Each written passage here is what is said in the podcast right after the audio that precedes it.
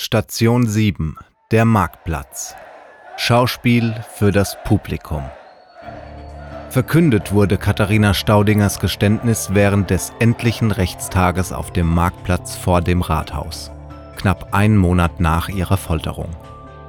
Dieser letzte Gerichtstag wurde unter freiem Himmel wie ein Schauspiel aufgeführt.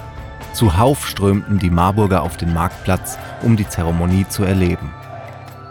Eine Wandmalerei aus dem Sitzungssaal des Marburger Rathauses zeigt, wie das aussah. Vor dem Schultheiß als Richter, den Schöffen und einem Schreiber stand eine mobile Gerichtsschranke. Sie sollte auch die Schaulustigen auf Distanz halten. Mitunter war der Andrang des Publikums nämlich so groß, dass sogar die Schranken brachen.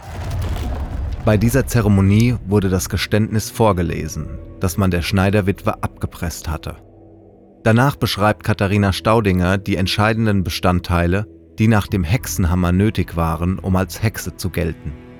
Das Zaubern, so heißt es in ihrem Protokoll, habe sie vor 35 Jahren vom Teufel gelernt. Sie schilderte ihn als in Lumpen gekleideten, hässlichen Mann. Seine Füße glichen Teufelsklotzen.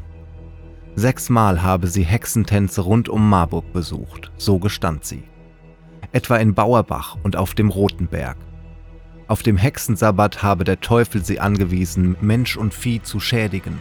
Weigerte sie sich, habe sie Schläge bekommen. Während der Befragung in der Folterkammer zog sie jedoch auch andere Frauen in das Verfahren hinein.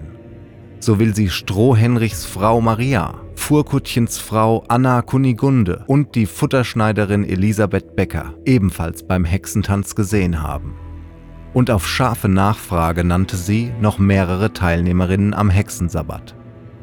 Auch nach den damaligen Gesetzen geforderte Teufelsbuhlschaft gestand Katharina Staudinger. Den Sex mit dem Teufel schilderte sie, wie damals üblich, als äußerst unangenehm. Gar hässlich habe er ihr getan, mit einer Empfindung wie von einem kalten Holze, sodass sie anschließend noch zwei Wochen lang Schmerzen hatte.